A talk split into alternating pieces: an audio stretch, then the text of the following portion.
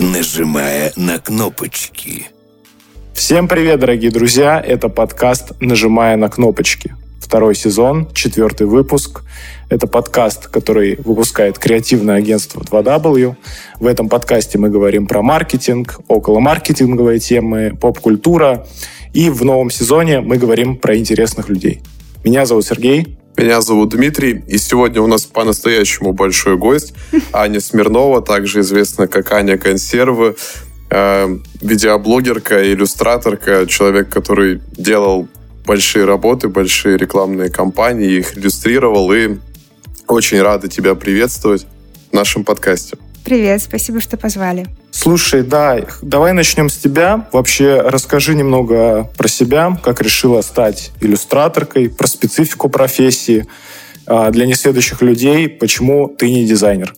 Э, значит, я не дизайнер, потому что иллюстрация имеет небольшое отношение к э, дизайну. Я стала заниматься рисованием в детстве. Моя мама учительница рисования, и это получилось очень органично, что я научилась рисовать. И когда я выбирала профессию после школы, куда поступать, для меня как бы очевидным выбором стал дизайн, потому что можно было учиться на дизайне в моем городе, и это было не так тяжело, как э, по баллам, там литературу нужно было чуть-чуть просто на минимум сдать. Э, я пошла учиться на дизайнера. Оказалось, что дизайн в моем городе — это не совсем дизайн, в том представлении, в котором я представляла. Скорее, это больше рисование горшков и голов. И вообще программа э, нашего факультета не отвечала как бы современным требованиям. Мы ничего не делали в компах, и вообще это была очень отсталая программа. И я бросила это дело и похоронила идею стать дизайнером, э, и стала просто много-много рисовать, и так получилось, что в какой-то момент я научилась продавать свои работы, и у меня стали заказывать то афишу на какое-то мероприятие, то там, не знаю, еще что-нибудь, э, что-нибудь там на футболку нарисовать. И со временем я такая, ну ладно, значит, буду иллюстратором, короче. Буду рисовать за деньги. И в 2014 или, не знаю, 15 году, 14 наверное, я пошутила, что я стану блогершей с подружками. Мы сидели и, в общем, совершенно случайно стала блогершей, стала снимать видосы. И потом так э, получилось, что я увидела на зарубежном ютубе, что вот можно рисовать, короче, для ютуба. Сейчас кажется, что это такая дикая идея, что, типа, это очевидно же, что, ну, можно рисовать на ютубе. Но тогда, вот тогда, почти 10 лет назад, э, не было рисующих чуваков на русскоязычном ютубе. И я увидела, что они есть за границей, и как-то совместила э, две эти страсти — монтажить видосы и рисовать картинки. И выхлоп получился феноменальный. Э, сразу очень много подписчиков случилось со мной, э, потому что, опять же, в русскоязычном ютубе не было такой ниши, эта ниша была не занята. И, естественно, это принесло мне много заказов и много денег, и впоследствии э, сотрудничество с крупными брендами. Слушай, замечательно, что суровая реальность э, обучения на дизайнера не остановила тебя, и ты смогла найти свою уникальную нишу на то время и заработать с, этим, с этого деньги и сделать себе имя. Расскажи про никнейм, почему консервы, откуда это взялось, произошло, как это придумалось с тобой? А здесь же нельзя нецензурные слова говорить. Можешь говорить, ничего страшного. Э, короче, э, в школе э, я не очень по-хорошему называла нашу учительницу информатики. Она была такая очень консервативная женщина, она ходила все время в костюме и ко всем ученикам в школе обращалась по полному имени, типа не Аня, а Анна. И это, я не знаю почему, но это дико бесило всех. Ну, типа, мы такого никогда не видели. Все, что мы не видели до этого, с чем мы не знакомы, это все очень странно. И Короче, хочется как-то над этим пошутить или что-то такое. В общем, я в дневнике ее записала как Клавдия консерватор, и там была еще очень а, обидная фамилия, я называть ее не буду. В общем, э, я тогда ВКонтакте можно было менять имя сколько угодно раз. Мне так понравилась моя шутка, что я записалась ВКонтакте как Клава консерватор. И потом люди стали спрашивать меня, тебя правда зовут Клава? Я такая, нет, это не Клава. Я поменяла на Аню консерватор. И все, и поменять имя больше нельзя было. Я последние, я последние там 12-13, не знаю, лет э, Аня консерватор ВКонтакте. И одна моя подружка на уроке записала мой ник вот в том формате, в котором он сейчас существует, консервы через I, немножко ну, странная такая, странный перевод кириллицы на латиницу. И в таком формате этот никнейм и просуществовал до сих пор. И теперь уже его нельзя поменять, потому что уже все знают меня как Аню Консервы, и это просто самоубийство, сейчас что-то уже исправляйте. Поистине необычный способ. Мы не могли себе такого представить никак.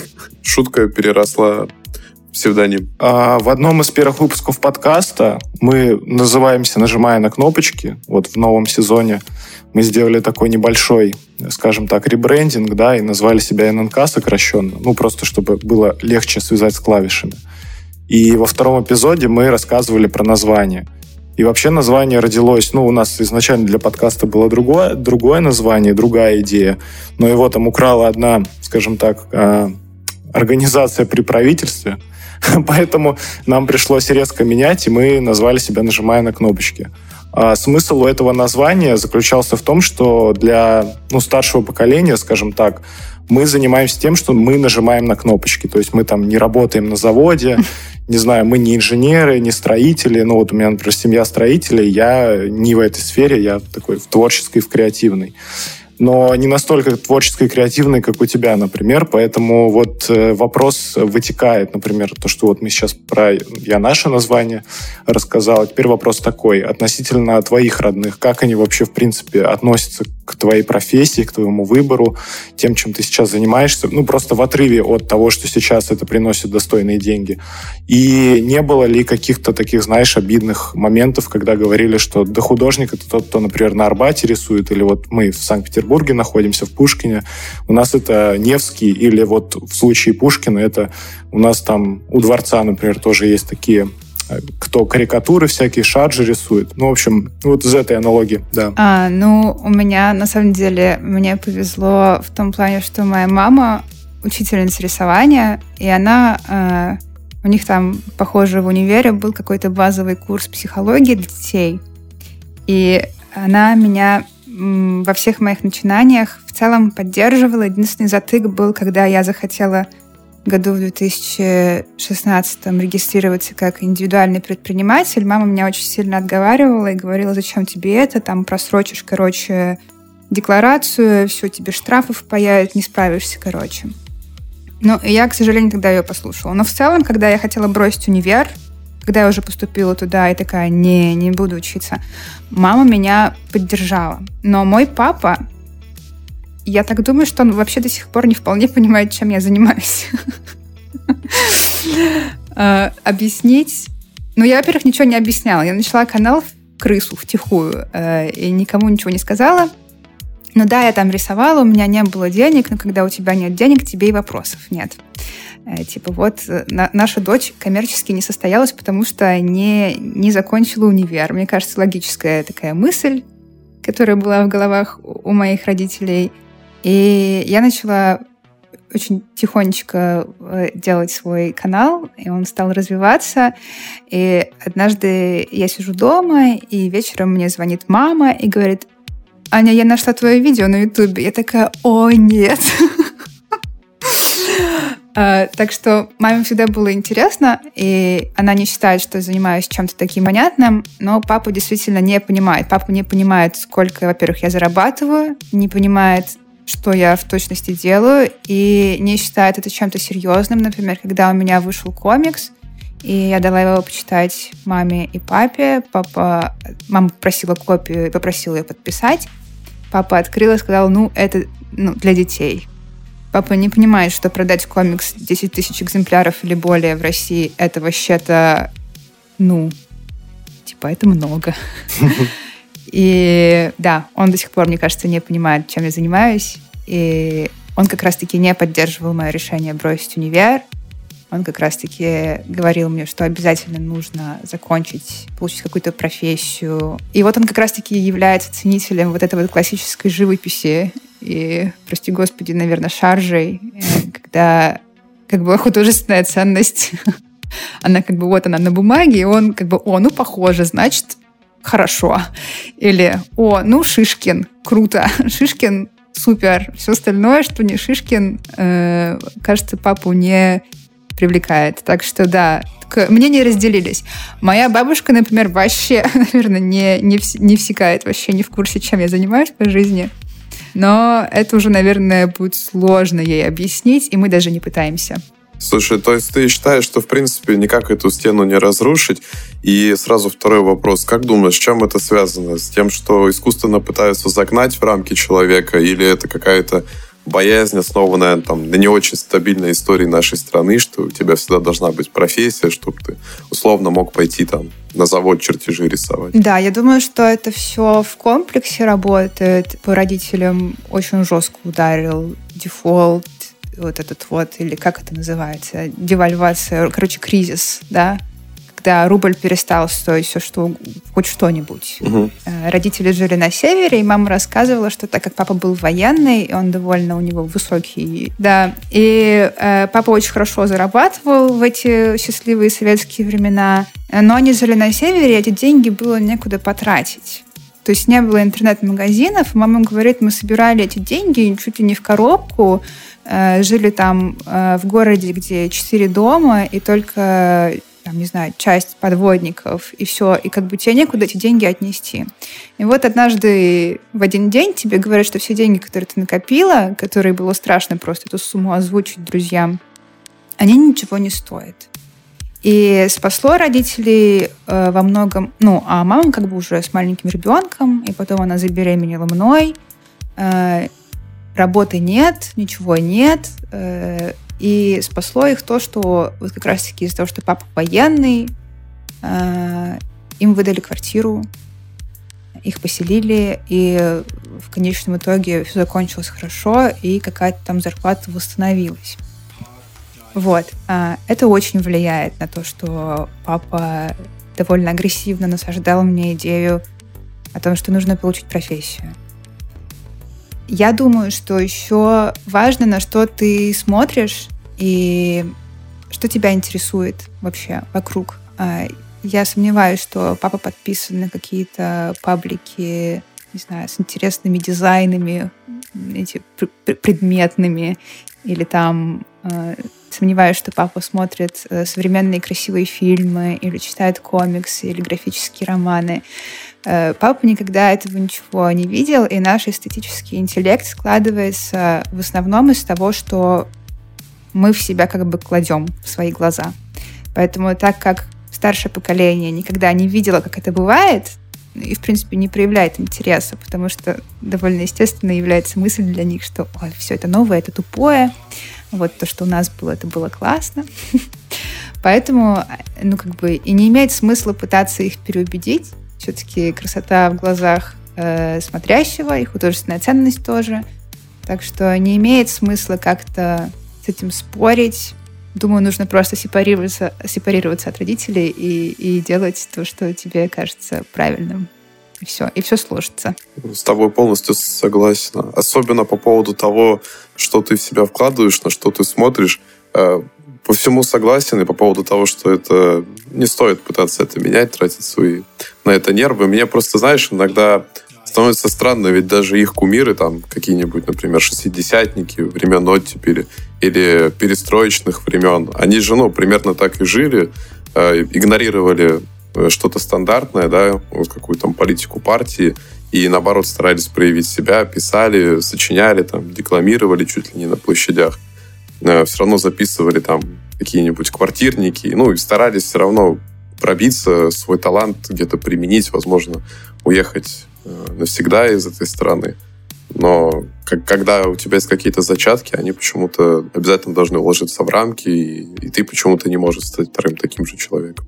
Да, это еще, знаете, что у нас еще искажение такое восприятие есть, что вот нам вот из нашего настоящего в прошлом видно людей, которые ну, больше всего выделяются, что ли. То есть, типа, нельзя сказать, что ну, вот прям много людей таких было, которые что-то пытались там сделать. Скорее всего, тоже большинство было просто обычные люди, которые сохраняли привычные устои и старались не высовываться. Ну, в общем, да, конечно, сложно с нынешних годов это сказать. Э, понятно, что и, и многое уже никак не узнать, и что-то и засекречено, и, конечно, видим только самых ярких. Слушай, из этого вырисовывается такой вопрос, э, талант или навык?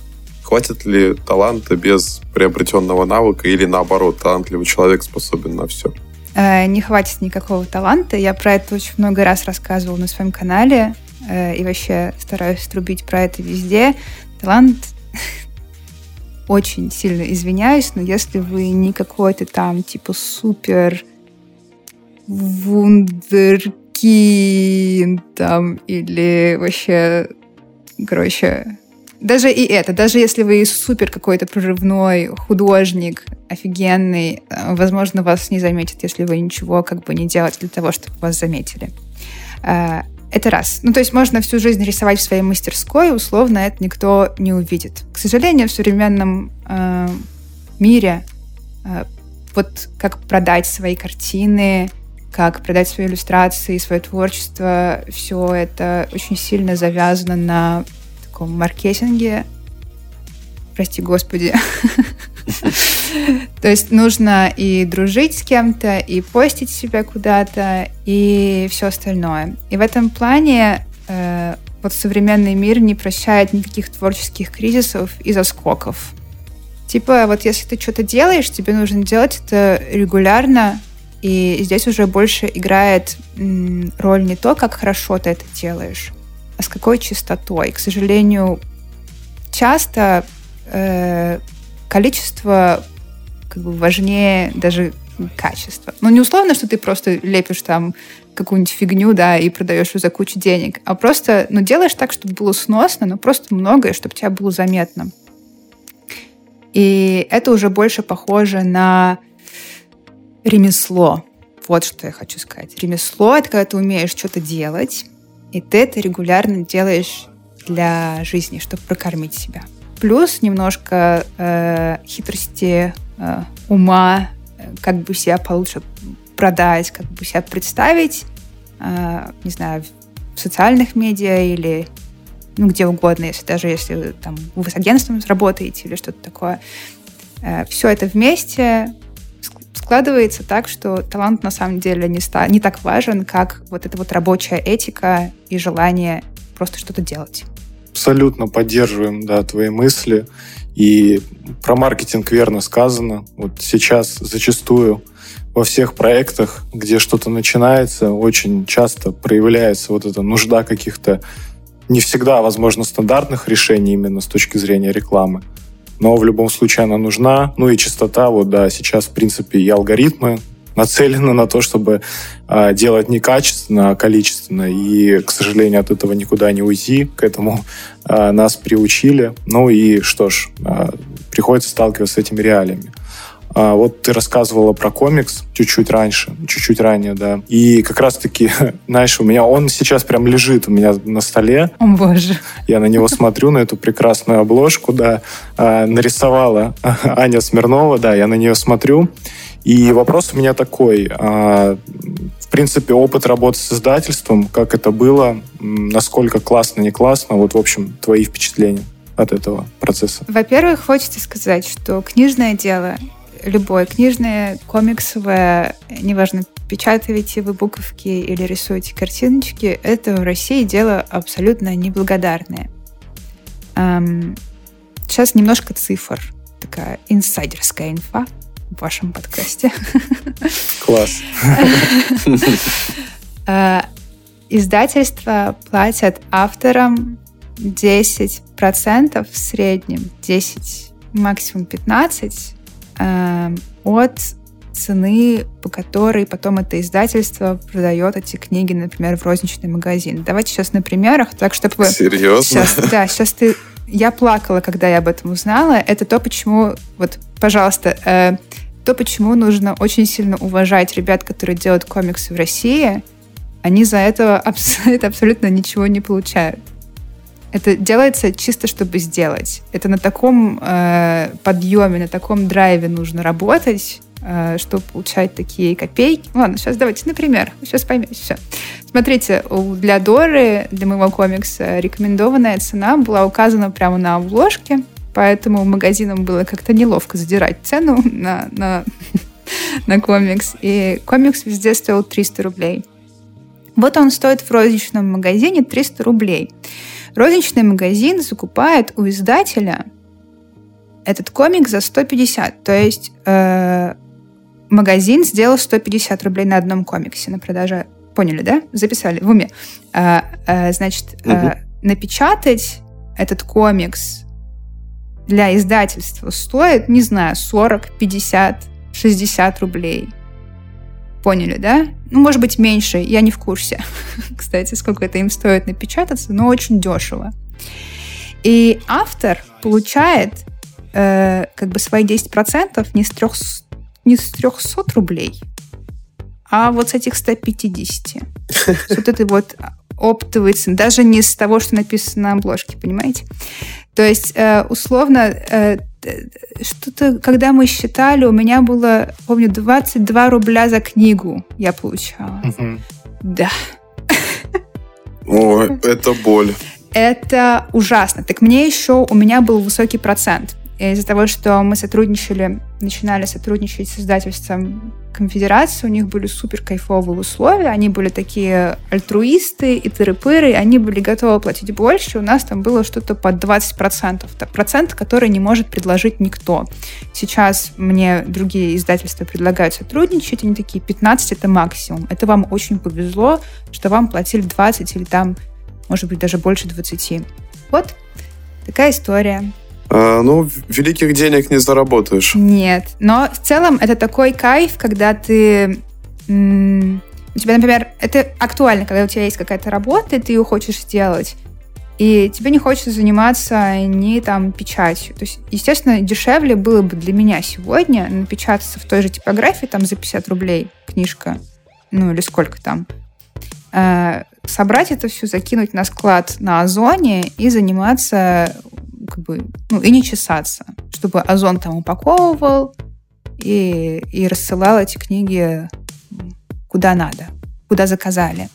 А когда мы выпускали книжку, там, пять лет назад это было, ну, даже в голову никого не приходило, что можно вот так вот выйти на Озон, начать продаваться. И смысл был в том, что вот мы подписываемся с издательством договор, и они эти книги разбрасывают во все книжные сети по России. И даже куда-нибудь там в страны СНГ это все залетает тоже замечательно. И у тебя вот есть этот большой тираж, как бы. Вот, сегодня я не знаю, как бы я сделала, но в целом у меня очень приятные э, воспоминания, впечатления от э, презентации комикса, от того, как у нас шла э, коммуникация с конфедерацией, э, с моим издательством. Я их супер люблю, уважаю, и у них реально можно печатать комиксы, можно написать, прислать свою работу. И вот только тогда это имеет смысл, когда у вас есть что-то уже готовое, и вы просто хотите это как-то выпустить в свет, оформить, короче. А так, чтобы рисовать комиксы специально для того, чтобы заработать деньги, это так не работает, к сожалению. Слушай, ну это как-то ну, обескураживает в какой-то степени, но с другой все равно, когда тебе, когда ты получаешь с этого отдачу, даже материальную, это тебя мотивирует э, стараться, да, помимо признания, помимо имиджевой mm-hmm. истории. Но это не кажется, что как-то убивает, что ли, в людях? Что Нет, наоборот, выживают сильнейшие, те чуваки, которые реально хотят какую-то идею дать. Считаю ли я несправедливой такую цену? Да. Я на одном созвоне с издательством, вот недавно у меня был созвон, и я спросила, вы считаете это справедливо? Вы считаете, Джоан Роллинг получала такое же вот это вот роялти, вот такие же вот авторские с, со своего Гарри Поттера? И, но, смотри, это же как работает? Ты Э, напечатала комикс, вот он продался, а потом ты приезжаешь на фестиваль с этим комиксом, издательство тебе отдает еще авторские книги какие-то там с тысячи, например, там, не знаю, 10 штук, или ты можешь прямо там у них выкупить по вот этой вот э, цене закупочной, условно, по 150 рублей и продать прямо лично со своей подписью эти э, книги уже по 300 на фестивале, например. Такая, это очень распространенная схема. Плюс ты делаешь мерч, ты делаешь наклейки, открытки, тыры-пыры, ты ими еще наторговываешь. То есть, условно, ты продала 10 тысяч комиксов, заработала, там, не знаю, 250, не знаю, тысяч рублей в среднем, да, ну, не знаю, мне плохо с математикой, простите. А, но ты еще сделала кучу открыток, наклеек, там же на фестивале ты все толкнула и уехала с пачкой денег. Более того, уже, казалось бы, когда фестивали закончились, комикс отгремело, все закончилось, все прошло к тебе приходят, когда потом какие-нибудь, э, знаете, параллель комикс или Nike и просят, э, просят какие-то индивидуальные проекты для них сделать, потому что просто тебя заметили. Ну, понятно, кстати, очень, это все очень полезно, потому что это, во-первых, снимает какие-то розовые очки, да, на мечту, что ты нарисовал комикс, отдал его издательству и... Да, и стал супер популярным и известным, да. Да, да, да, всему нужна работа, и, как ты правильно сказала, выживает сильнейший. Но это справедливо. Слушай, да, и в любом случае продукт получился кайфовый. Вот я реально любуюсь на эту книжку. Помимо книжки, кстати, есть еще значок. А, объясню бэкграунд всей этой темы. А, жена смотрит твой канал уже миллиард лет с самого начала. Вот, олды здесь, как говорится, вот, поэтому как бы не упустили возможность поддержать, вот, и действительно кайфовый продукт, поэтому действительно работа не прошла зря, и вот мы сегодня как раз-таки с одним из наших заказчиков беседовали про вот важность работы на результат, и вот как раз-таки мне кажется, что это очень, ну, в этом плане подходит твой тезис, что выживает сильнейший, поработай, сделай, покажи, и дальше будет все прекрасно. Я еще, знаешь, как это еще э, наполняет твою жизнь смыслом. Оборачиваясь назад, ты обычно не считаешь... Вот ты думаешь, что я в жизни сделал? Ты обычно не смотришь на проекты, которые ты реализовал для брендов, например, на рекламу, которую ты сделал. Ты смотришь на что-то такое. Вот я построил дом. Вот я там, не знаю, вырастил ребенка или не знаю. Вот я издала книжку. Такие маленькие это поддерживающие такие буйки на твоей биографии. Так что это вообще супер. Ну да, своими руками, своими усилиями и душевными, и физическими все-таки сама создала, а не просто реклама для какой-то корпорации, для бренда. Угу. Да, класс. Вера, идея, материя, как говорится.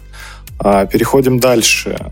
Проект э, Сьюф очень классный, интересный, просветительский и вообще ему уже ну, много лет. А можешь ты про него рассказать? Ну, вообще, эмоции, впечатления. Понятно, что тебе была близка эта тема, и ты это прекрасно отразила в своем ролике. Ну вот, может быть, для тех, кто... Есть же, наверное, люди, кто, возможно, тебя не знает, нас не знает, сто процентов такие есть. Вот, может быть, им... Почему им стоит обратить внимание на этот проект и почему он классный? Так, это один из моих любимых проектов, и он вырос из сотрудничества э, с Максимом, который был Параллель Комикс. Была такая штука, Параллель Комикс. Я для них рисовала. И я не знаю, то ли они грант какой-то выиграли у, короче, правительства, то ли еще чего. Э, вот был запрос на популяризацию классической литературы. Э, и я с удовольствием вписалась в этот проект, потому что, ну, не знаю, это интересно и необычно, и хотя я небольшой чтец, скажем так, э, в школе вообще не читала. Ну, и я честно про это признаюсь, что я в школе не читала практически. Но потом, когда там лет в 20, я стала догонять классическую там э, российскую там литературу и американскую, ну, что-то такое, чтобы была какая-то база. И меня, конечно, поразила мрачность и темнота нашей литературы, насколько это все глубоко, тяжело и, и во многом страшно. И я хотела как раз-таки через это заходить вот через вот этот вот чуть-чуть кошмар, ужас и отторжение э, для того, чтобы привлечь внимание общественности, скажем так. Цель этого проекта в том, чтобы как раз-таки развивать чтение в России. И мне было предложено сделать три ролика. Я могла сама выбирать книги. Э, и я там подготовила список, про которые я бы хотела рассказать. Они были все чудовищные, мрачные, там, всякие э, Дьявольщина, э, э, всякие вот эти вот Анны Каренины, да, и, и, и Раскольниковы с их топорами. И, короче, нарисовала это все, и э, очень была довольна результатом, и людям очень понравилось. Что вот удивительно, там на этих видосах получилось очень много просмотров, возможно, не знаю, потому что мы классно поймали формат, что это быстро зарисованное, краткое изложение эм, книги, произведения, плюс личная позиция автора. Это что-то, что может школьник посмотреть, спереть себе и потом на уроке литературы рассказать, типа вот у него есть свое мнение, и не получить свою двойку. Потому что когда ты читаешь какой-то э, краткий пересказ э, какого-нибудь романа, Э, там тебе не написано, что думать по этому поводу. Типа, какое мнение иметь в конце. А, а я его озвучивала, и как-то так классно совпало, что вот эти вот мрачные книги, плюс э, рисуночки, плюс короткий формат супер сработал, много людей посмотрело, и э, потом мы продолжали работать с ЮФ, мы устраивали конкурсы, мы э, какая-то у нас там была даже это телемост какой-то у нас был однажды э, со всякими чтецами, всякими популяризаторами чтения в России. В общем, очень интересно, очень горжусь этим проектом, очень теплые воспоминания у меня это все вызывает. Слушай, да, ты вот сказала, что не читала в школе, но ведь, э, наверное, проблема-то была не в книгах, а именно в том, как это подавалось. Ну, какая у этого всего была аура потому что зачастую у тебя как бы нет вообще мотивации даже начать ее читать. Да, ты понимаешь, э, тебе учитель литературы постоянно рассказывает, какой э, Пушкин молодец, и это как-то угу. затирается. Я, конечно, читала. Я читала «Сумерки», там, всяких э, Паула Коэльо. Ну, что там дети читают в подростковом возрасте, да? Я все это читала. Э, то есть у меня, мне было интересно читать, просто я не знала, что вот классическая литература может быть интересной, потому что э, учителя в школе ис, используют одни и те же слова, чтобы описать, насколько восхитителен вот этот автор. Например, когда мы в школе читали «Войну и мир», я не читала, кстати, э, нам э, учительница рассказывала, какой Толстой прекрасный, восхитительный, и никто понять не мог, почему он восхитительный, и как продраться через все эти тома. Кайфа в этом никакого нет. Никто не мог объяснить, что вот Толстой вдохновлялся Диккенсом, а Диккенс — это такой довольно медленный автор, ну э, и у него так все это очень сочно про обычную жизнь. Вот он раз вот смакует вот эти вот детали бытия, что вот в этом весь как бы сок И в школе нам этого не объяснили, я не понимала, куда смотреть. И, естественно, когда у тебя есть книжки намного интереснее для подростков, там, девочек, тинейджеров и комиксы про чародеек, естественно, ты будешь читать вот это, а не Толстого. Безусловно. А потом, когда инфлюенсер тебе говорит, что прочитать Анну Каренину или «Преступление и наказание» — это круто, интересно, а вот еще мы это иллюстрировали, это все-таки действительно может сподвигнуть э, юношей, юных девушек начать это читать. Да, и мы поэтому и заходили через вот эту вот э, чернуху, короче. Я придумала ага. заходить через чернуху. Типа, Анна Каренина, мы все знаем, что она там бросилась под поезд, но мало кто знает, кто не читал там или хотя бы... И даже в фильмах это редко отражено про Анну Каренину, что она действительно была психически тяжело больна. Сейчас угу. у нас у всех на слуху все эти диагнозы там я не берусь их ставить, у меня есть подозрения, но типа вот э, отразить, что вот это вот описание нездоровья очень тяжелого. И что еще клево, что э, в Ванне Карениной очень четко прописаны вот эти вот женские персонажи, насколько автор понимает, что вот как вот она чувствует себя в этот момент. Типа любой человек, который был в депрессии, а это на сегодняшний день практически каждый встречный, поперечный, э, сможет ее понять. Вот это описание ее болезни. И я пыталась про это рассказать в видосах.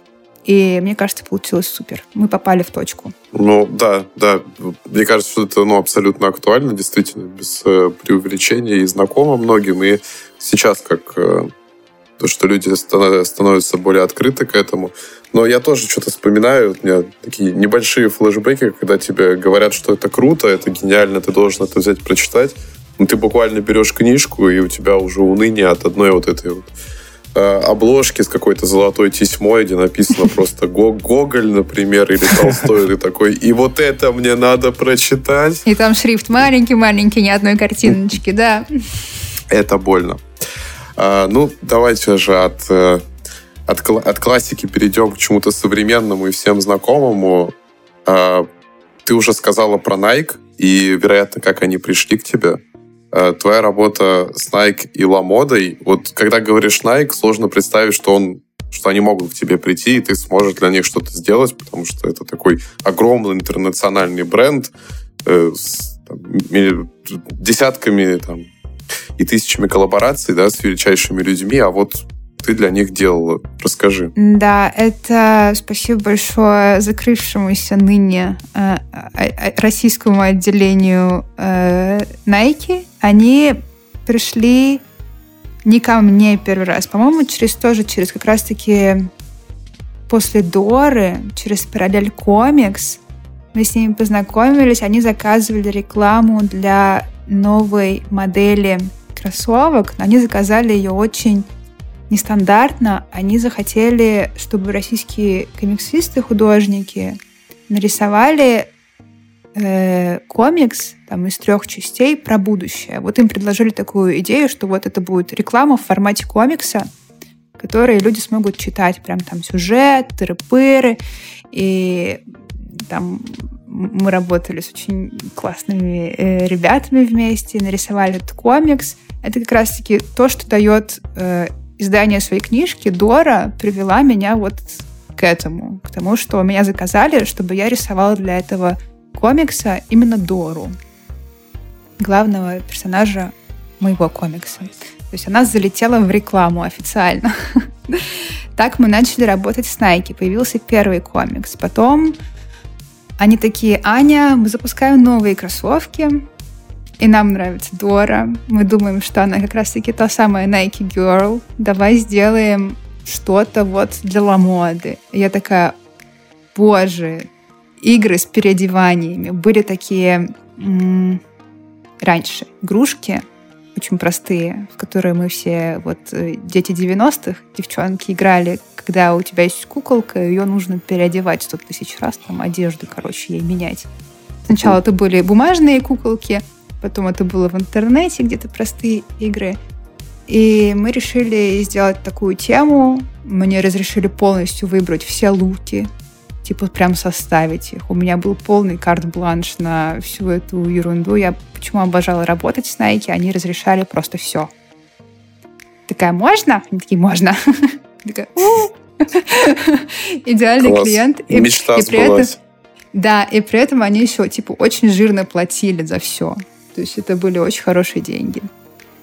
И э, мы сделали эту игру, и наша такая дружба с этим российским отделением Nike продолжилась. Я рисовала постеры потом, какие-то там работы под выставки тоже для презентации новых кроссовок. И, естественно, мне присылали эти кроссовки, я рисовала, рисовала рисовала для них. И это было прекрасное сотрудничество, и, к сожалению, наверное, в каком-то ближайшем обозримом будущем оно не восстановится.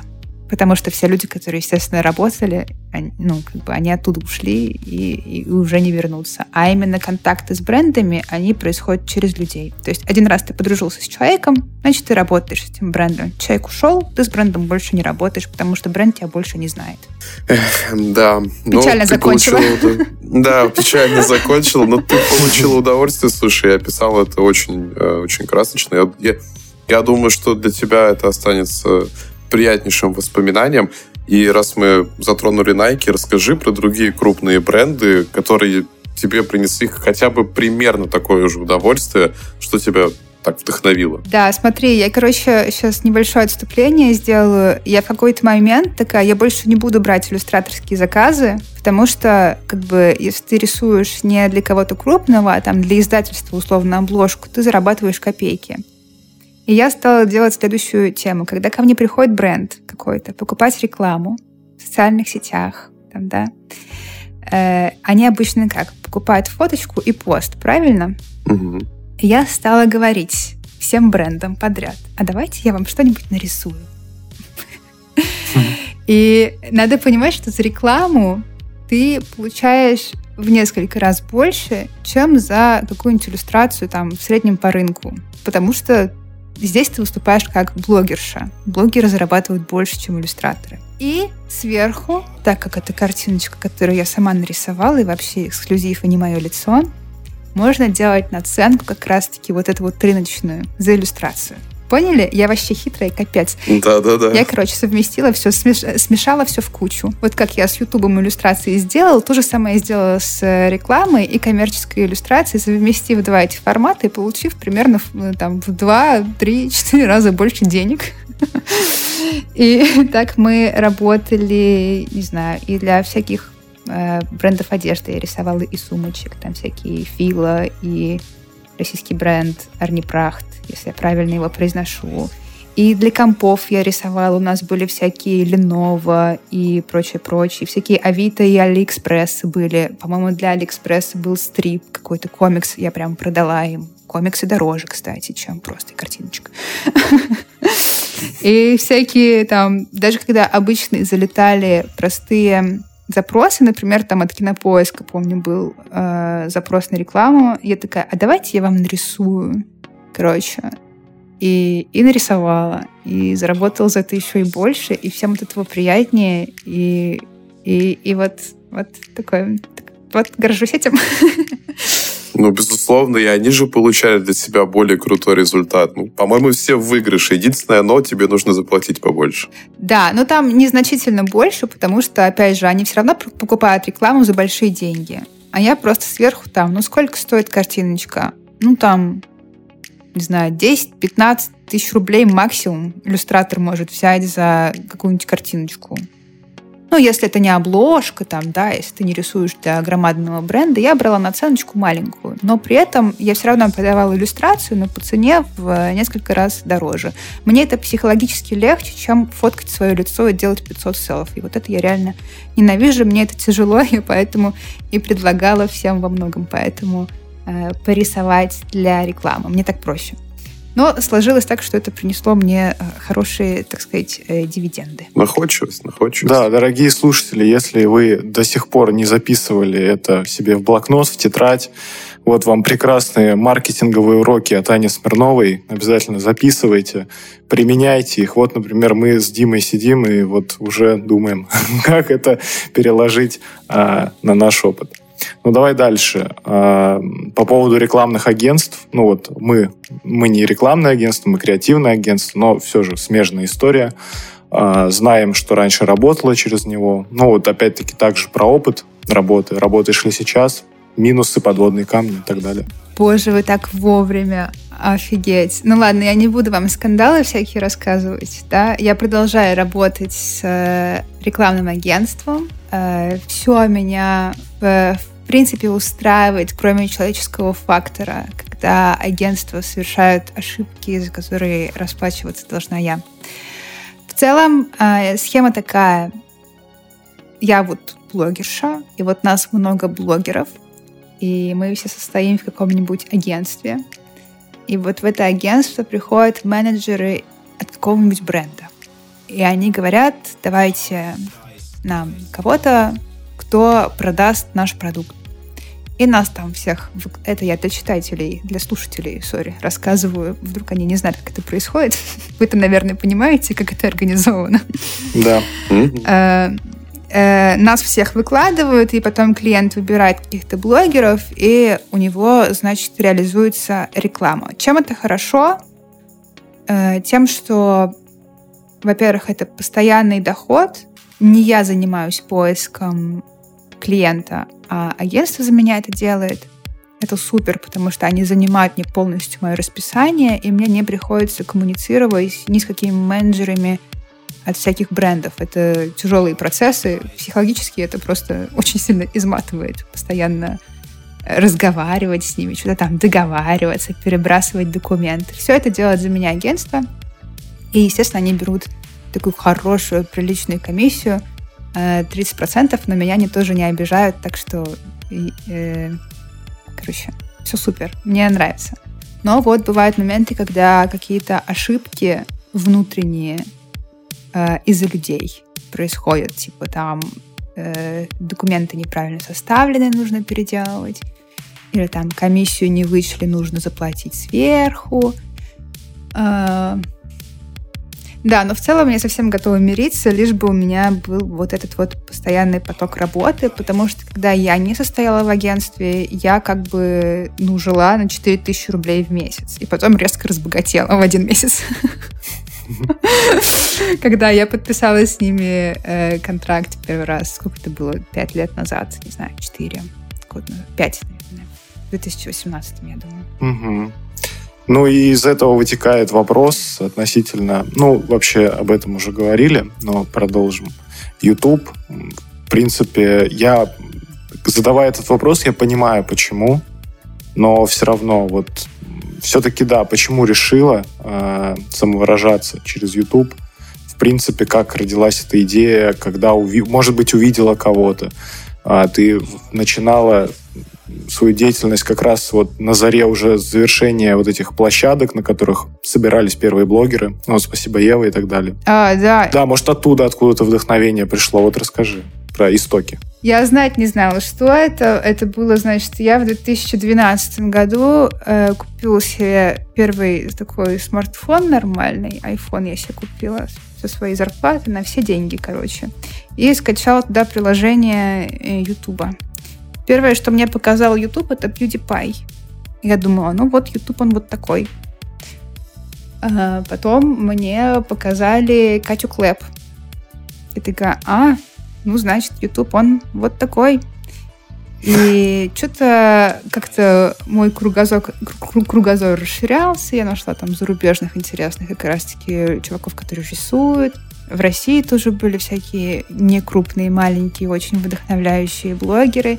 И вот я жила тогда в Москве с подружками, мы сидели на кухне, я такая бодоблогершей. Вы знаете, это вот, возможно, вы не поймете, но девчонки, возможно, многие меня поймут, если нас слушают.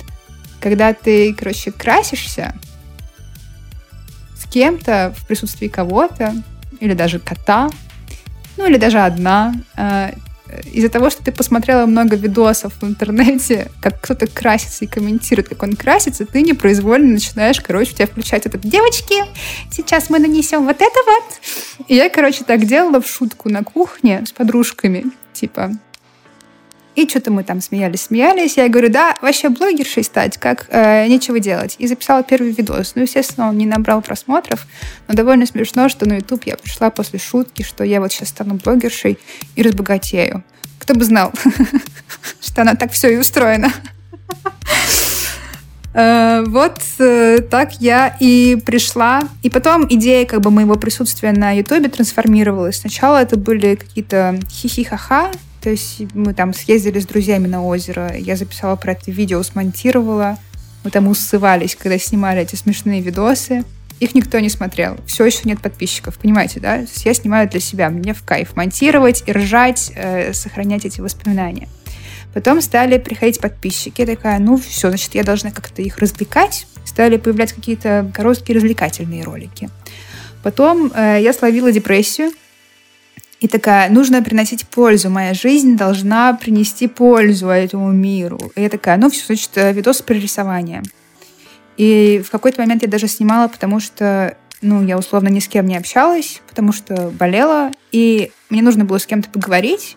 И вот YouTube был одним из каналов, как, как бы, тавтолог, простите за тавтологию, на котором, через который я могла поделиться тем, что я чувствую, тем, что я думаю, и все такое. То есть это был, была форма общения. Когда я пошла в терапию, у меня отлегли мои беды с башкой, отлегла потребность быть полезной постоянно. Я такая, все, я теперь снимаю влоги, где я просто сижу, ем и ничего не делаю, короче. И внезапно на это э, тоже нашлась э, большая аудитория. Эти влоги стали довольно популярны на моем канале. Типа, и люди прям подписывались специально под них видосы, которые идут по два часа, в которых ничего не происходит. И, короче, сама, сам YouTube мой и мое представление о нем и работа с этой площадкой трансформировалась много-много раз в течение э, жизни моего канала. Так что но это же, естественно, трансформируется и твоя жизнь. Вот, не знаю, лет до 30, мне кажется, что твоя жизнь меняется чуть ли не каждые полгода. Да. Э, соответственно, наверное, это нормально, когда находится отражение в твоем контенте. Это вот. здоровая тема, да. А есть угу. мистер Дудл. Есть мистер Дудл. Знаете мистера Дудла? Я думаю, что он самый несчастный художник на свете. Это чувак, который рисует, знаете, на белом фоне черные маленькие какие-то вот маркером большим таким толстым для а, граффити или да, чего-то. Вот он да, рисует да, такие да. черные, миллион, короче, каких-то маленьких деталей, там чувачки какие-то, на-на-на. И вот он все стены, короче, забивает вот этими вот э, doodle ами своими. Вот он как 20 лет, не знаю, 15 лет рисует эти дудлы, так он продолжает рисовать эти дудлы. И я реально смотрю, смотрела на его фотки недавно, думаю, боже, мне кажется, я реально могу в глазах прочесть несчастье. Он знает, что это продается, это покупает, и он, к сожалению, из-за того, что он так ультра популярен в своей вот этой вот, в своей вот этой вот своей дудловатости, он не может шагу в сторону вступить уже. Бедняга стоять на месте очень тяжело. Я ему очень сильно сочувствую. Ну, блин, а что ему мешает как-то выйти, может, какую-то коллаборацию сделать, отойти от дудлов, новых дудлов а, а вот, а, а вот, я, кстати, у меня про это видос прям был, что мешает то, что коллаборация тебе приходит какая-нибудь... А к нему Пума пришла, кстати, недавно. И они у него, угадать, что попросили, сделать дудлы Чел в ловушке Джокера, получается. Да-да-да. А если посмотреть на его работы, как бы я помню, что вот я делала research по нему, не знаю, два года назад, когда снимала видос про то, как всех обмануть и стать художником великим. Я, короче, посмотрела, что он делает. У него были попытки, где он на холсте пытается что-то написать, вроде как смежное с тем, что он делает, но вроде как уже и какие-то красочки там пошли, да, цвет какое-то, разнообразие и там нет лайков. Короче, у него это не покупает. Блин. Ну, да. ну, это, ну, это кошмар какой-то. Это, как, я не знаю, какое-то шоу Трумана. Я даже не знаю, как это описать. Просто ужас. Чел попал в ловушку дудлов. Да, это то, как можно застрять. Да, лучше терять в деньгах, лучше терять в подписчиках, но все же, чтобы твое творчество и то, что ты делаешь, отражало то, что тебе интересно. Так ты не выгоришь, так ты не сойдешь с ума. Безусловно, да. И, слушай, тоже замечал э, на примере не одного блогера, когда это для тебя какого-то рода да, терапия, вот как ты сказала, что для тебя это было средство общения, Э, с внешним миром, э, мне кажется, ты становишься самобытным и настоящим. Ну, то есть это на самом деле притягивает людей, это притягивает именно твою аудиторию, не случайно залетевших людей, которым, там, не знаю, весело смотреть, чем ты занимаешься, а которые ну, живут уже вместе с тобой. Да, сейчас есть тренд на искренность, но это тоже тренд, возможно, он тоже пройдет. Да, ну, я, у меня причем такие ассоциации возникли, знаешь, с блогерами, ну, которые вот как раз-таки лет 10 назад были на этом популярны. Угу. Мы буквально также заявляли, что это их э, средство для общения с внешним миром. Ну, может быть, через какую-то там, экстраординарную подачу, но это все равно читается. Да, я считаю, что блогеры это очень в большинстве своем одинокие чуваки, кстати. Следующий вопрос. Да. Да. А, слушай, следующий вопрос э, такой. Турция. Почему там? Ну, отчасти понятно, почему там. Как, как тебе это дается? Как тебе это дается? И, Меня э, не позвали в Европу. И еще, как в Турции относятся к русским иллюстраторам? К русским иллюстраторам? Как принимают творчество? Вот у вас выставка. Ну, понятно, почему Турция. Меня не пригласили в Англию. Почему-то э, Джо Байден не сказал, Аня, приезжай в США, мы сняли себе квартиру, поэтому Турция. Эм, ну, как-то вот я приехала в марте 22 года, выскочила с границу в Стамбул, И вот как-то вот у меня от полного ужаса до абсолютной любви как-то все развернулось. Я такая, Турция. И поехала на юг Турции, и юг Турции очень сильно отличается от Стамбула. Так-то, в общем, прямо скажем, ребят, и у меня мы снова прокрутили это колесо от обожания до снова такого эх. Эм, но в целом я благодарна Турции за то, что нас приняли, за то, что нам все еще выдают э, с горем пополам ВНЖ и все такое. Про иллюстраторов у меня не было, честно говоря, такой опции подойти к туркам и спросить, как вы относитесь э, э, к иллюстраторам из России. Ну, просто не было такого опыта. Мои преподаватели на языковых курсах турецкого э, узнали, что я блогерша, посмотрели, им понравилось, они подписались на картинки и на фотки, короче. Они были впечатлены. И сейчас мы э, выставку делаем. Вы себе не представляете, сколько людей переехало, творческих, рисующих, иллюстраторов, художников самых разных направлений. Представляем, и это очень пугает. Это просто капец. У нас очередь... Э, значит так, сейчас рассказываю. Мы проводим организовываем выставку в начале сентября. Ну, это такая, знаете, типа мы будем висеть в книжном магазине.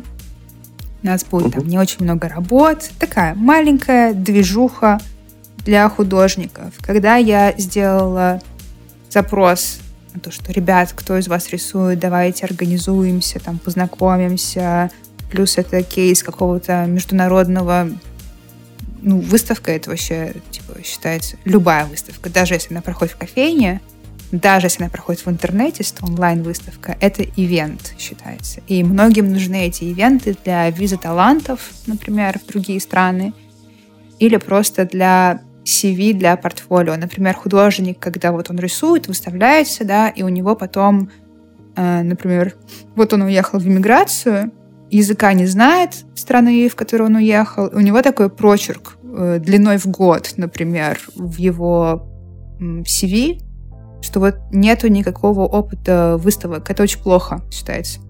Типа, и, короче, у меня выстроилась огромная очередь из людей, которые хотят в этой маленькой, крошечной выставочке нашей ознакомительной для знакомства с, с другими ребятами поучаствовать.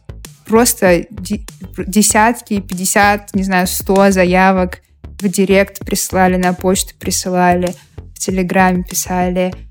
Э, капец, как нас много. И пришлось прямо даже вот и выбирать. Во-первых, кто первый занял место. Во-вторых, э, получилось так, что не смогли взять никаких чуваков, которые работают с всякими AI-генераторами картинок. Это там тоже очень интересные проекты. Невозможно было взять ни скульптуры, ни большой формат, потому что помещение не позволяет. И все такое. Так, какой был вопрос? Я про что рассказываю сейчас? Ты рассказывала про Турцию. Да, да, про то, как, как тебе это удалось. Про иллюстраторов да. в Турции я говорила. Вопрос был про иллюстраторов в Турции. Это что касается ну, и, естественно, как бы, не знаю, там вот этот русский эм, книжный магазин существует э, в центре Стамбула, и, насколько мне известно, ни разу он еще не был зашвырен тухлыми яйцами, все в порядке. Так что думаю, что нормально относится к творческим чувакам.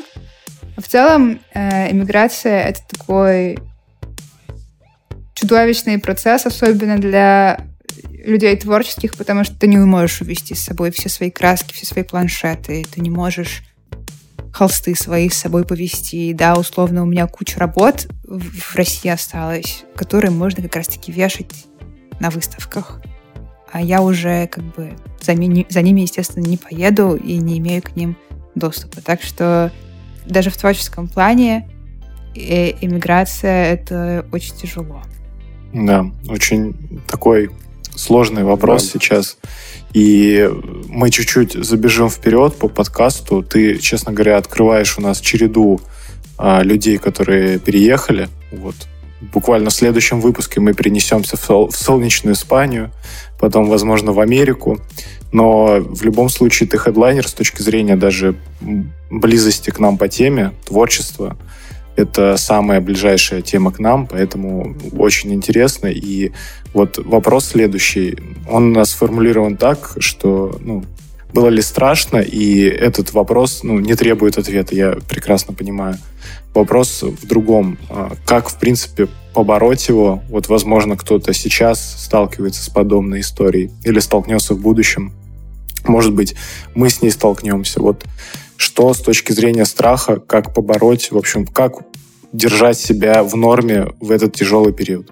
Ты имеешь в виду, оставаясь в России, бороться со страхом? Или страх от переезда? Не-не-не, нет, нет. Э, страх от переезда, да. Смотри, это очень хороший вопрос. Спасибо за него. А, во-первых, со страхом не нужно бороться.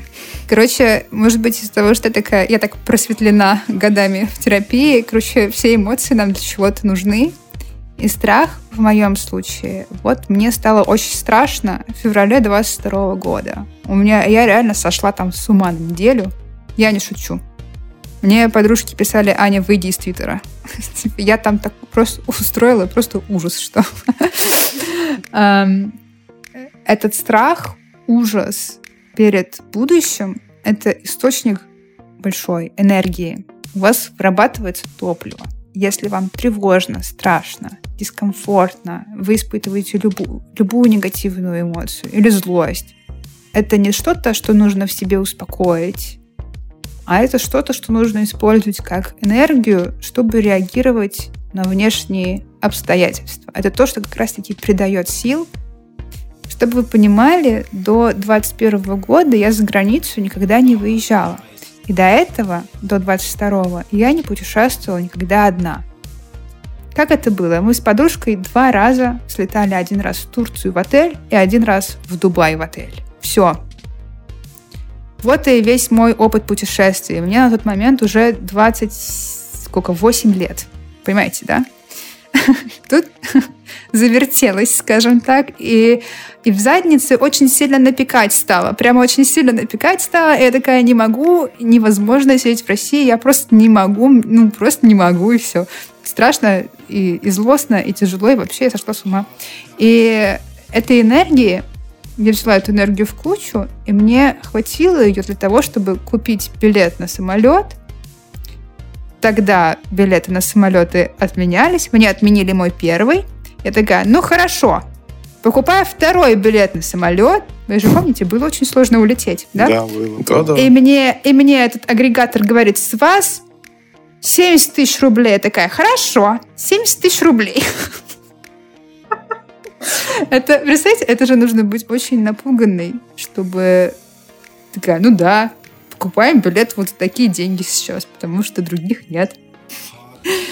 И э, это помогло мне выскочить за границу. У меня было два месяца в Стамбуле. За это время такая...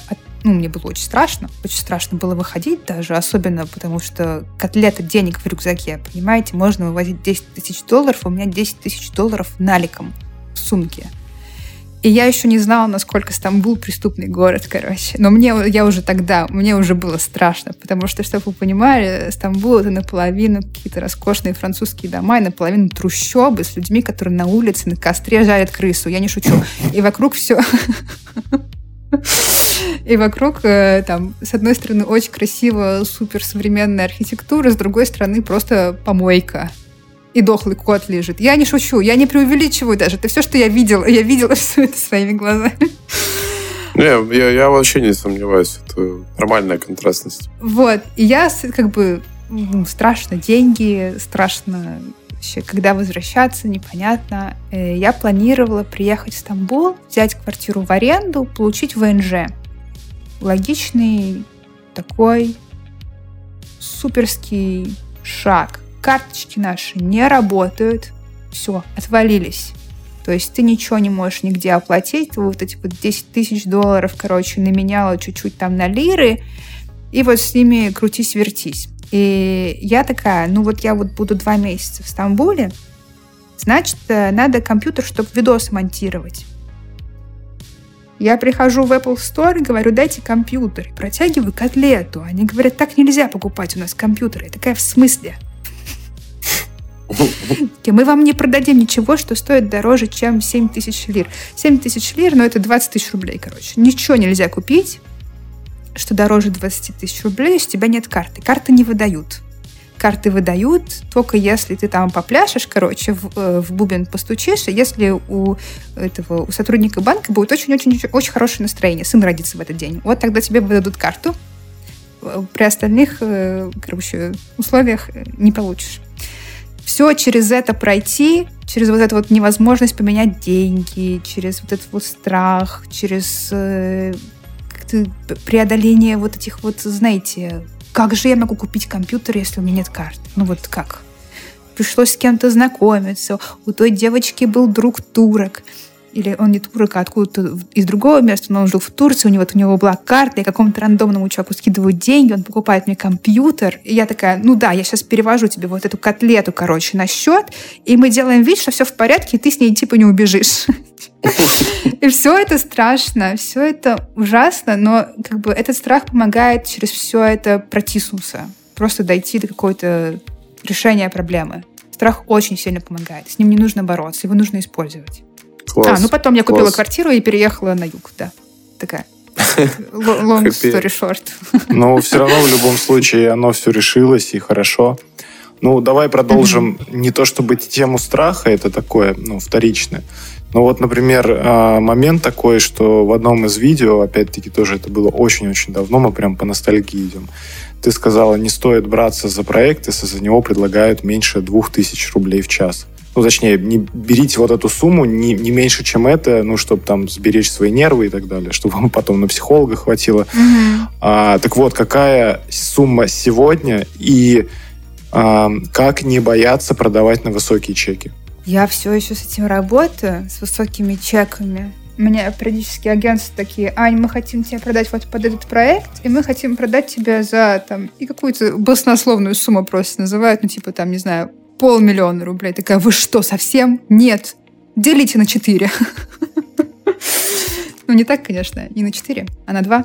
Но примерно вот так, такая такой у меня мыслительный процесс, хотя это все равно еще огромные деньги, но я считаю, что я не, не стою полмиллиона, и это то, что мне придется прорабатывать еще очень долго. А, как, э, значит, э, с чеками, это очень интересная история. Как я вообще научилась юлить с заказчиками и требовать большего.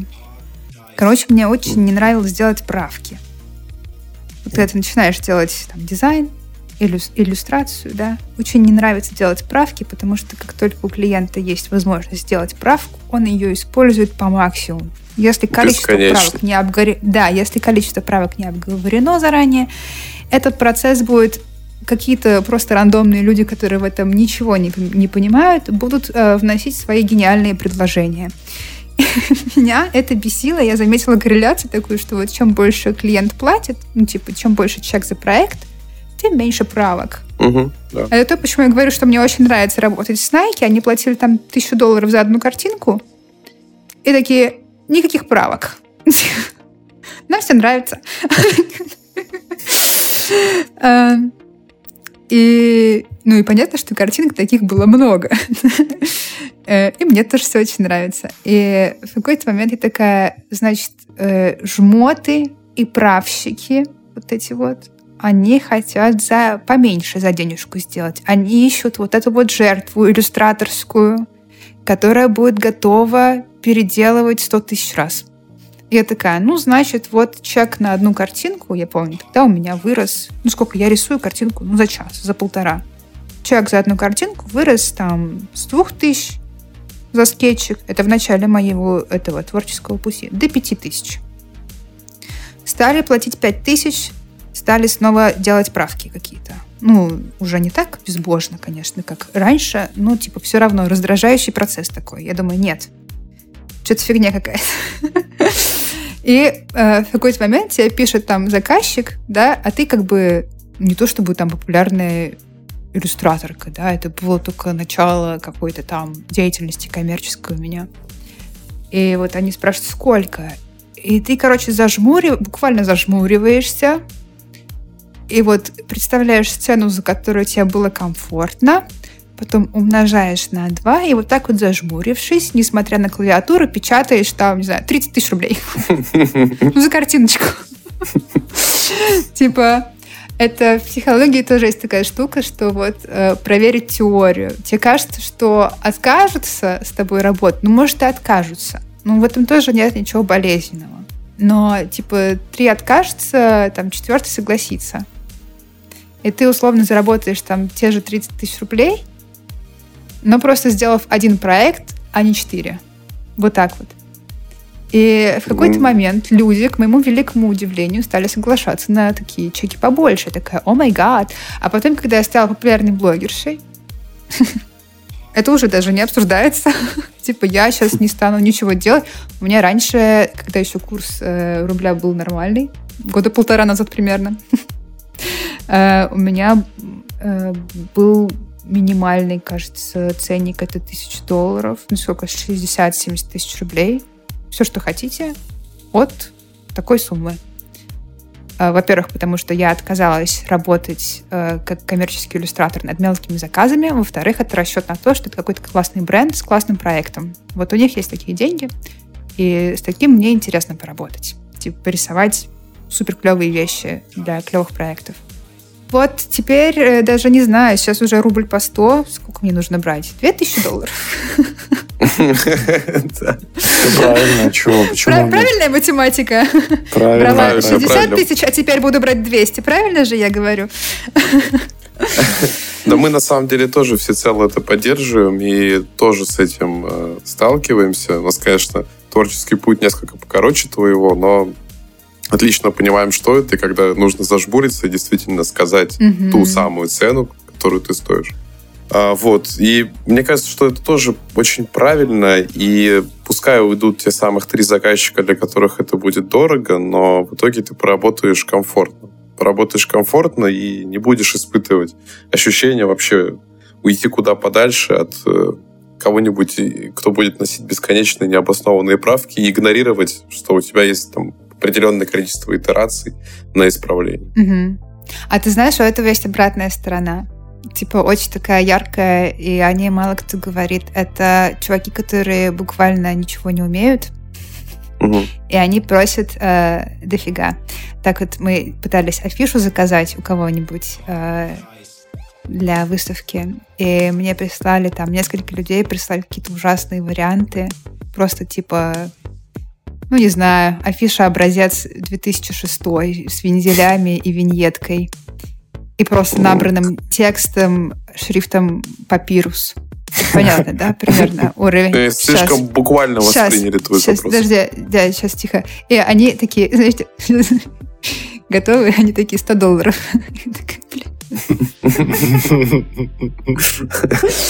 Эта афиша стоит 100 долларов. То есть есть обратная сторона, когда ты ничего не умеешь и просишь слишком дофига есть какой-то как бы общепринятый уровень, на котором ты можешь входить на высокие чеки. Если ты до этого уровня чуть не дотягиваешь, надо подуспокоить кое-что, да, и, и, и брать поменьше, пока у тебя не будет скилла достаточного. Безусловно, безусловно. Но и тоже, да, нужно отчетливо понять, когда это случается, чтобы не утонуть и, и не стать вот этим вот самым чуваком, который там делает за 5 да. тысяч рублей. Это вопрос про самооценку. Типа, во сколько вы себя оцениваете? Вот, вот. Бывает, что у людей она бывает нездорово задрана, а бывает нездорово опущена. Как бы. И вот как вот этим быть? Это такой вопрос сложный, насущный, болезненный. Болезненный, точно. И перед тем, как перейти в рекомендации, у нас вот уже такая появилась традиция.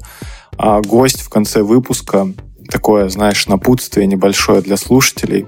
Среди нас, э, скорее всего, много фрилансеров, людей также творческих, э, людей, кто работает сам на себя. Э, ну, в общем, раз, разношерстная аудитория. И вот какой-то такой совет, не знаю, для всех унифицированный, поддержать себя, вот что-то такое. Мы уже тебя сегодня раскрыли как маркетолога, раскрыли как психолога. Вот давай, да, да, вот давай дожмем эту психологическую тему, потому что все-таки а, главный спонсор твоих э, YouTube-шоу э, это э, сервис Ясно. Да. Вот давай завершим, да, давай завершим вот этим прекрасным напутствием, перейдем к рекомендации. И раскрыли не того, как психолога, раскрыли человека, который, собственно, на своей шкуре через все это проходил. Да, да. И, и да, справлялся со всем этим. И вот, ну, ты, наверное, отлично понимаешь это ощущение, когда ты на неком распутье, но вот шага назад у тебя уже нет, и ты выбрал для себя эту стезю, как тебе самореализоваться, раскрыться. Ты, ты знаешь, когда ты слушаешь этого человека, который добился определенных высот, ты веришь в себя. Ты как раскрылся, посовет... раскрыться посоветовать или как справиться с чем-то? Очень широкий запрос.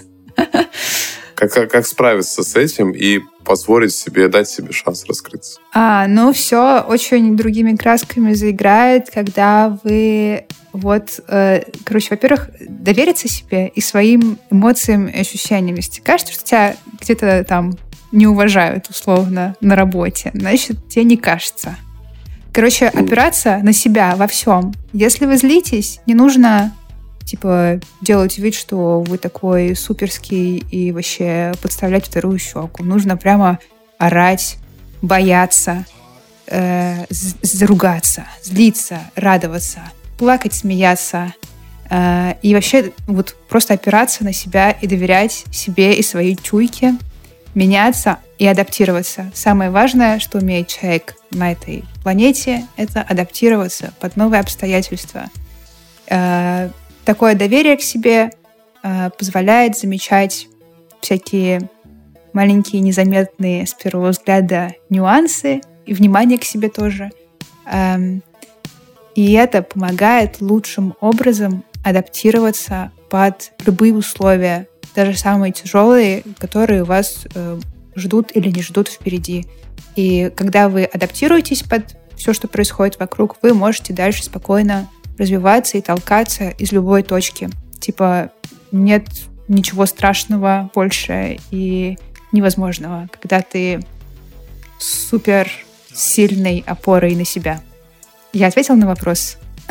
Да, спасибо большое. Да, да, слушай, ты, ты ответила на вопрос. Я так, так, так дополню от себя, к этому пришел ну, там, относительно, в принципе, недавно, но когда ты действительно начинаешь себя так вести, ты, во-первых, и чувствуешь себя человеком, во-вторых, начинаешь mm-hmm. себя правда реализовывать, потому что ты снимаешь вот эти вот глупые оковы, ты не терпишь того, что тебе не хочется, и в конечном итоге mm-hmm. это... Ну, все-таки это твой мир, это твое ощущение этого мира, и пускай там с точки зрения кого-то там, твой, твой начальник, э, которого ты считаешь козлом, прав, но, блин, для тебя он не прав, поэтому... Да, Тип, не терпеть Для тебя ничего. это не ок. Да. Да. Согласен, блин. Вот побольше бы людей так думали. Тогда Сто процентов. мы все обеднеем. Тогда мы все... Тогда мы все обеднеем. Ну ладно, ладно, тогда, тогда, тогда так. А, ну и перетекаем в нашу финальную рубрику. Это рекомендации. А, по традиции мы просим нашего гостя рассказать то, что тебя вдохновило за последнее время, то, что тебя увлекло, может быть, дало мотивацию, дало в голову, может, какие-то новые мысли, знаешь, ты что-то увидел и подумала, класс, или, например, книга, которая тебя там на неделю себя погрузила, может, игра, вне зависимости от таймлайна, тренд, трендов, ничего, что тебя вот прям захватило за последнее время? Давай, я вообще никогда ничего не рекомендую никому, я не считаю себя уполномоченной что-то рекомендовать, поэтому просто поделюсь. Э, первое, что приходит в голову, это моя последняя подписка э, в террористической соцсети. Я не знаю, можно ли у вас называть все своими именами. Она называется Soft Electronics. Soft, нижнее подчеркивание, Electronics. И я не знаю, меня так проперло. Я буквально позавчера подписалась. Там, короче, собраны фотографии со всякими дизайнами старых, там, не знаю, фенов. Угу. И, не знаю, как кофемолок. Насколько же сладкий был продуктовый дизайн, типа, не знаю, 30 лет назад, 40 лет назад. Просто очень вдохновляющая. И цветовая палитра вдохновляющая, и формы, и вообще, и супер, не могу оторваться. Я все посмотрела и там пролайкала миллион фотографий. Да, я понимаю, это такая приятная ностальгия, когда вот и, это, ну, со старыми рекламами это работает примерно так же. Да, да. А у меня было что-то похожее. Я был в Калининграде не так давно, и там посетил музей моды, и там было небольшое ответвление, там, где показывают, ну, были собраны аксессуары из прошлых эпох. Мгм. И там была витрина с аксессуарами из 80-х годов. И, ну, ты понимаешь, это что-то завязанное там на уфологии, э, фен Дональд Дак. Ну, вот кому-то же пришлось стилизовать вот этот клюв Дональда Дака под фен.